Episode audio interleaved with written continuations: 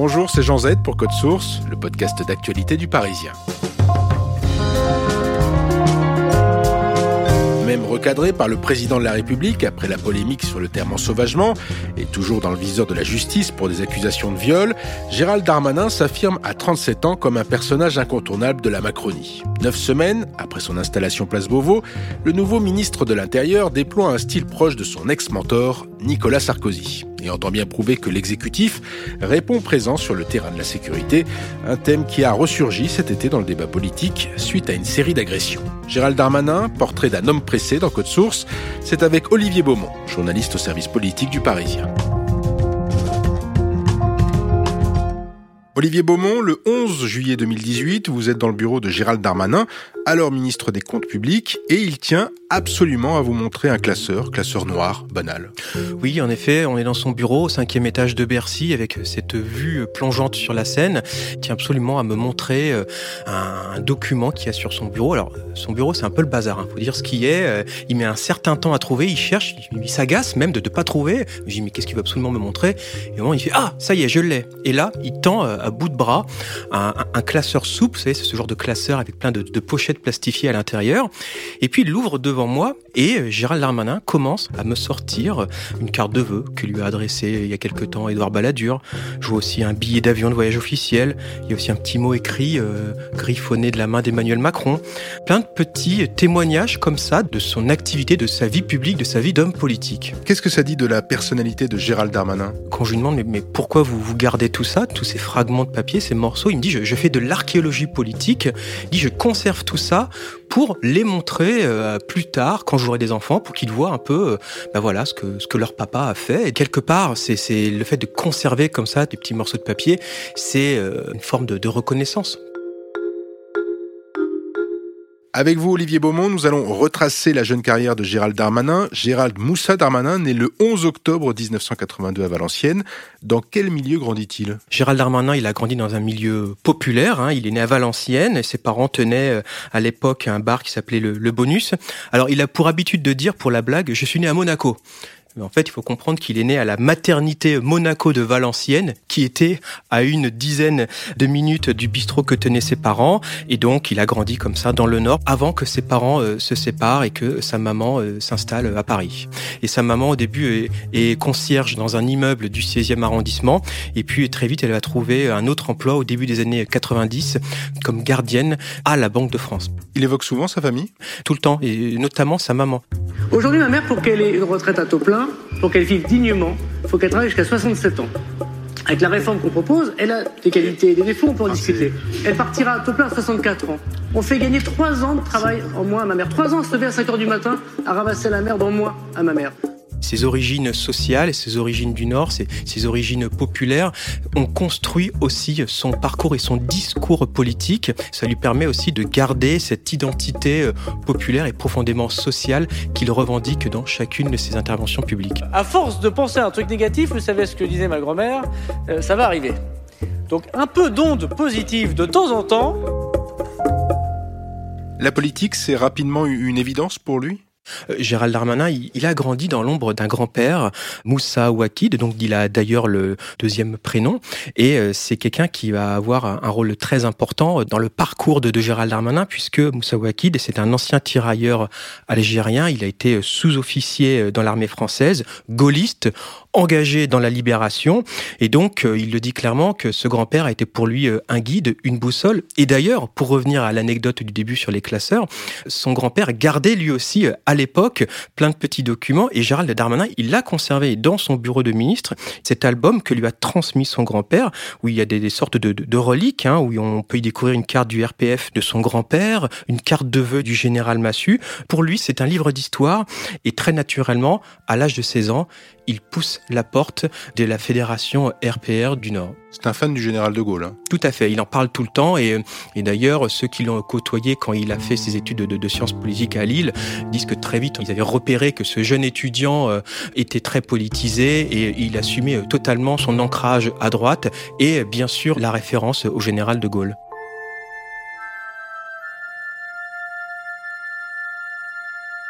Le jeune Darmanin va se faire repérer hein, par des ténors de la droite et gravir les échelons du parti à Paris. Son ascension débute au début des années 2000 quand il est stagiaire du député du Nord Christian Vanès, donc il est stagiaire à l'Assemblée nationale. Et puis euh, après, il va faire un second stage auprès de, Jacques Toubon au, Parlement européen. on, repère très vite un peu ce, caractère euh, débrouillard, travailleur aussi, euh, et plein de toupets. Il est repéré aussi par Xavier Bertrand quand celui-ci est le secrétaire général de l'UMP et euh, il va intégrer aussi euh, dans le courant des années 2008-2009 euh, la cellule des affaires juridiques du parti. Olivier Beaumont, quand est-ce que vous rencontrez Gérald Darmanin pour la première fois? C'était pendant les législatives partielles de 2010 dans les Yvelines à Poissy. Et donc c'est David Douillet, l'ex-judoka champion olympique, qui est le candidat pour l'UMP. Et David Douillet est accompagné d'un jeune garçon de même pas 30 ans, qui est Gérald Darmanin, qui est son directeur de campagne. Il y a une curiosité hein, autour de la personnalité de Douillet qui atterrit comme ça dans le milieu politique. Donc, il y a, beaucoup de pression médiatique. Et Gérald Darmanin arrive vraiment à bien gérer tout ça pour son candidat. Son mentor, Nicolas Sarkozy, est alors président de la République euh, et Gérald Darmanin entre dans les cabinets ministériels. David Douillet est élu député et quelques temps plus tard, David Douillet entre au gouvernement, au ministère des Sports et très naturellement, Gérald Darmanin devient son, son directeur de cabinet. Il sera d'abord avec David Douillet au ministère des Sports et il le suivra aussi quand celui-ci sera le secrétaire d'État chargé des Français de l'étranger.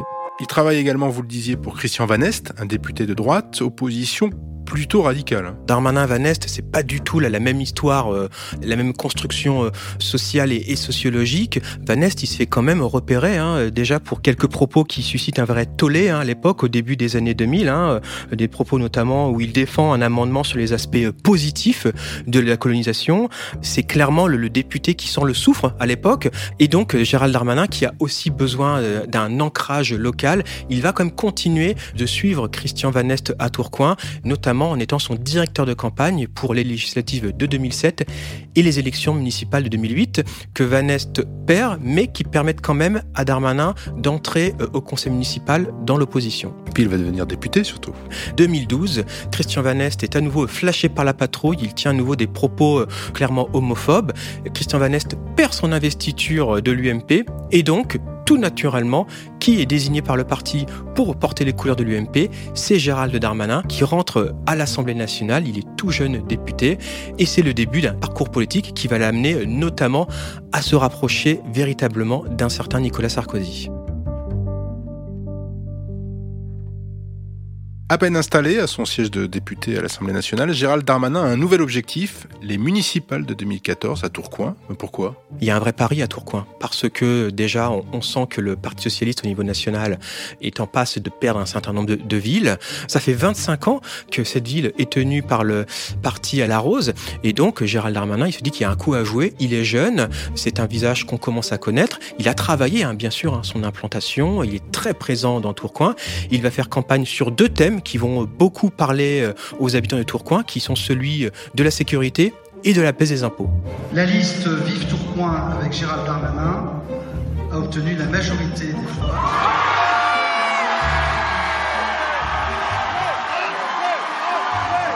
Son ascension se poursuit hein, auprès de Nicolas Sarkozy jusqu'en 2016. Et là, Gérald Darmanin s'éloigne de son mentor. Gérald Darmanin, il faut quand même rappeler que euh, est le, le, porte-parole de la campagne de Nicolas Sarkozy quand celui-ci fait son comeback et qu'il décide de se présenter euh, à la présidence de l'UMP, qui sera rebaptisé euh, quelques temps après les, Républicains. Et pourtant, peu de temps après cette élection, Gérald Darmanin commence à poser des questions aussi sur, sur ce mouvement, sur ce parti. Et il accorde une interview à notre journal, Le Parisien, le 10 janvier 2016, où il me dit clairement, puisque c'est moi qui fais cette interview, Sarkozy n'a plus la magie de 2007. C'est la première fois, en tout cas, que Gérald Darmanin envoie comme ça euh, un signal euh, pas très positif à l'endroit de celui qui a été euh, pour lui une boussole. Hein. C'est un moment où il va se mettre un petit peu en retrait des, affaires nationales du parti et se rapprocher de, de celui avec qui il est aussi très proche, il faut le rappeler, Xavier Bertrand. Oui, il se détourne petit à petit de son parti et puis définitivement dans la course à la présidentielle de 2017. Gérald Darmanin, il finit quand même par accepter, quand Nicolas Sarkozy est candidat à la primaire, d'être son coordinateur de campagne. Donc il, s'investit. Ce qui sonne la rupture, c'est euh, d'abord la défaite de Nicolas Sarkozy, la victoire de François Fillon et, la campagne hein, très droitière, très conservatrice que porte François Fillon. Le soir du premier tour de l'élection présidentielle, quand François Fillon est battu. Gérald Darmanin est, très amer et il m'appelle d'ailleurs ce, soir-là et, et, on fait une interview à l'arrache, comme on dit, où il dit que la droite française a perdu l'imperdable. Souvenons-nous, quelques mois auparavant, François Fillon était le grand favori des sondages de cette élection présidentielle. Mais vous le voyez, ils descendent donc côte à côté d'un même pas euh, cet escalier. Emmanuel Macron va leur accompagner jusqu'à cette voiture officielle. Alors qu'il regarde à la télévision la passation de pouvoir entre François Hollande et Emmanuel Macron, il reçoit un coup de téléphone. Le 17 mai 2017, euh, euh, Gérald Darmanin reçoit un appel d'Emmanuel Macron qui lui dit Venez comme vous êtes. Emmanuel Macron veut le rencontrer pour lui faire une proposition, effectivement, c'est de rentrer au gouvernement. Alors forcément, ça tiraille hein, intérieurement, ça le bouscule, il se pose beaucoup de questions. Ils sont Xavier Bertrand, ils sont de Dominique de Villepin, Jean-Pierre Raffarin aussi. Aucun lui dit de ne pas y aller. Seul Eric Woerth lui, lui déconseille d'accepter. Et il va aussi bien sûr sonder euh, Nicolas Sarkozy, qui lui lui dit clairement d'y aller. Il lui dit d'ailleurs, si tu refuses, ne me parle plus jamais. Sur la proposition du Premier ministre, le Président de la République a nommé M. Gérald Darmanin, ministre de l'Action et des Comptes publics. En mai 2017, Gérald Darmanin est nommé ministre de l'Action et des Comptes publics. C'est une consécration, mais il quitte sa famille politique. Oui, alors ça se passe très très mal. Il la quitte pas tout de suite. Il va se passer quelques mois et euh, il va y avoir euh, en octobre 2017, quelques mois plus tard, en effet, une procédure d'exclusion qui sera prononcée à son encontre, ainsi que à l'endroit de Sébastien Lecornu et puis Franck Riester et Thierry Solaire. C'est une rupture brutale. Lui, il est clairement qualifié de traître et voilà, on lui dit qu'il s'est vendu au, plus par pur opportunisme. Que représente Emmanuel Macron pour Gérald Darmanin? Quand Emmanuel Macron l'appelle, ils se connaissent pas en fait. Gérald Darmanin observe de très loin le, le, le, ce jeune président qui finalement a véritablement émergé euh, dans le paysage politique euh, que au cours des deux dernières années. Et puis il avait eu parfois aussi des propos euh, très sévères hein, à l'endroit de Macron quand il était ministre. Hein. Il avait même qualifié une fois de poison définitif, je le cite, de la Ve République et même de pur produit du système. Au gouvernement, Gérald Darmanin se fait une place dans l'entourage présidentiel. Très vite, Emmanuel Macron a pour habitude tous les lundis soirs de, d'organiser comme ça des petits dîners assez informels de la majorité où il y a vraiment une dizaine hein, de personnes très proches de l'entourage du président. Il y a Alexis Collère, il y a Richard Ferrand, il y a des voilà les macronistes pur jus et très vite Gérald Darmanin euh, va réussir à, rentrer dans ce petit milieu et euh, qui lui permet d'avoir aujourd'hui clairement une véritable proximité avec le président de la République. Son grand succès, c'est la réforme du prélèvement à la source de l'impôt sur le revenu. Et c'était pas gagné parce que le prélèvement à l'impôt sur le revenu, c'est un petit peu l'arlésienne. Hein. On en parlait depuis des années euh, et puis aucun gouvernement ne l'avait jamais fait.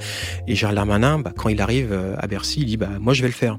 Ça va parfaitement fonctionner. Aujourd'hui, euh, qui se souvient finalement de toutes les interrogations qu'on avait pu avoir à l'époque? Il va y avoir aucun bug. Et donc c'est clairement pour lui une véritable réussite, un succès qu'il peut accrocher sur son tableau.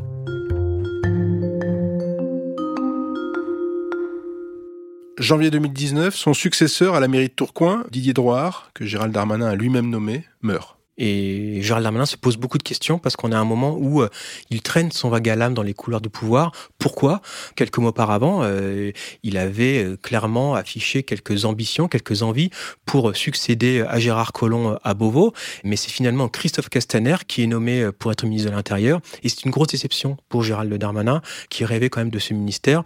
Et c'est vrai, qu'avec le décès de Didier Drouard, Gérald Darmanin se pose clairement la question, ici c'est pas le moment pour moi de quitter le gouvernement et de m'investir pleinement dans cette campagne municipale. Le 27 janvier 2020, Gérald Darmanin annonce qu'il se présente pour les municipales de Tourcoing dans une interview à La Voix du Nord. Et c'est tout sauf une surprise. Hein. On connaît l'attachement de Gérald Darmanin euh, à Tourcoing, euh, cette ville dont il parle tout le temps en permanence. Hein. Et donc il va faire campagne euh, à, la, façon Darmanin, hein. c'est-à-dire que à Tourcoing, la moitié de la population doit avoir le 06 de Gérald Darmanin. Alors moi je l'ai vu faire, c'est assez étonnant. Voilà, il sur le marché, il va sur, tout le monde le connaît, tout le monde l'appelle Gérald, il, a la bise facile. Et puis il a aussi une autre astuce, c'est qu'il a créé plein de petites boucles WhatsApp avec ses équipes internes, ce qui lui permet comme ça, partout où il va dans Tourcoing, dès qu'il y a quelque chose qui va pas ou qu'il a un message à faire passer, et eh ben de d'envoyer une photo ou un texto à telle boucle de tel agent du service technique pour lui dire bah voilà, je veux que ça se soit résolu dans l'heure. Il met la pression, clairement.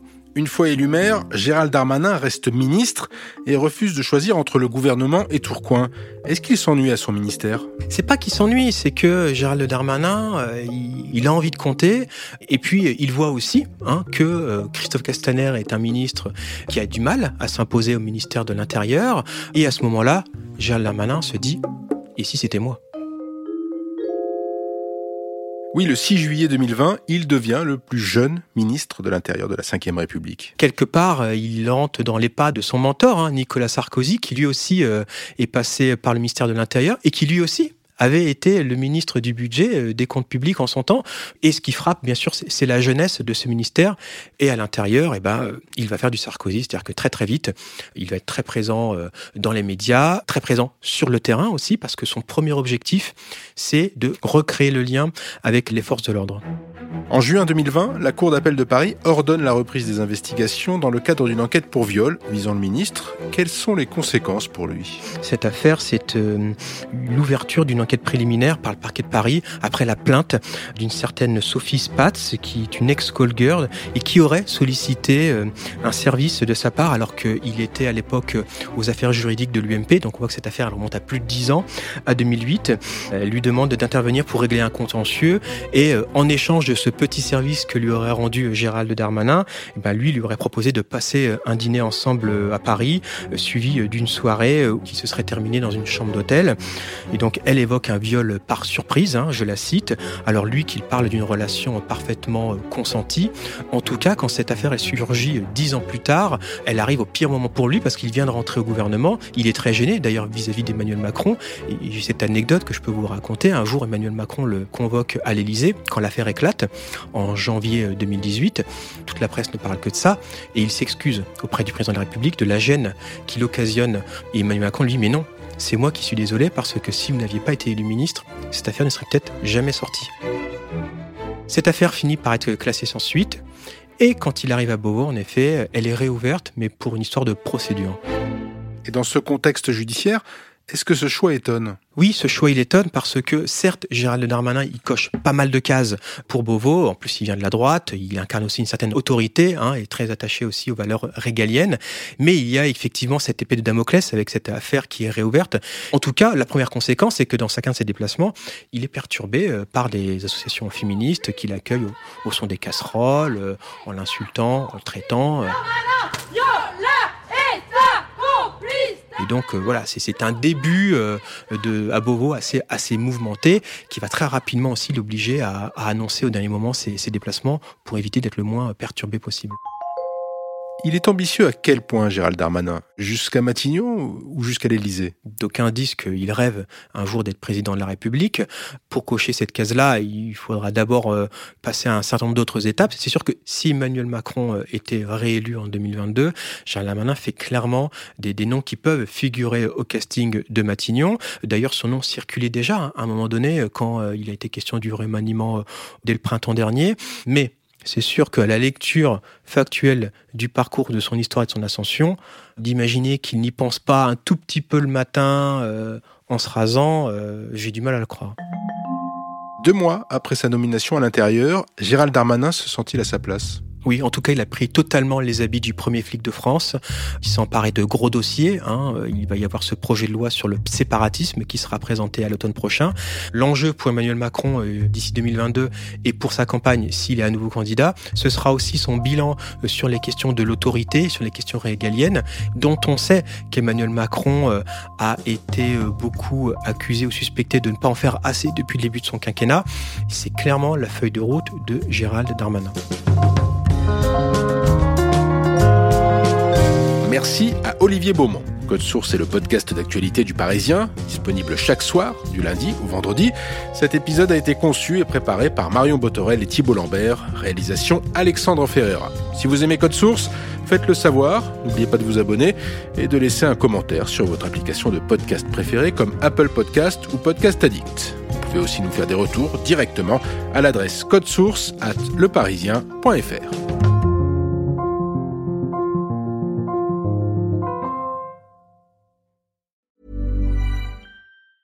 Normally, being a little extra can be a bit much, but when it comes to healthcare, it pays to be extra And United Healthcare makes it easy with Health Protector Guard fixed indemnity insurance plans. Underwritten by Golden Rule Insurance Company, they supplement your primary plan, helping you manage out of pocket costs without the usual requirements and restrictions like deductibles and enrollment periods. So when it comes to covering your medical bills, you can feel good about being a little extra. Visit uh1.com to find the Health Protector Guard plan for you. You know how to book flights and hotels. All you're missing is a tool to plan the travel experiences you'll have once you arrive. That's why you need Viator. Book guided tours, activities, excursions, and more in one place to make your trip truly unforgettable. Viator has over 300,000 travel experiences to choose from. Everything from simple tours to extreme adventures and all the niche, interesting stuff in between. So you can plan something that everyone you're traveling with will enjoy. Real traveler reviews give the inside scoop from people who've already been on the experiences you're considering. So you can plan with confidence. Free cancellation helps you plan for the unexpected. And 24 7 customer support means you can travel worry free. Download the Viator app now and use code Viator10 for 10% off your first booking in the app. Find travel experiences for you. Do more with Viator.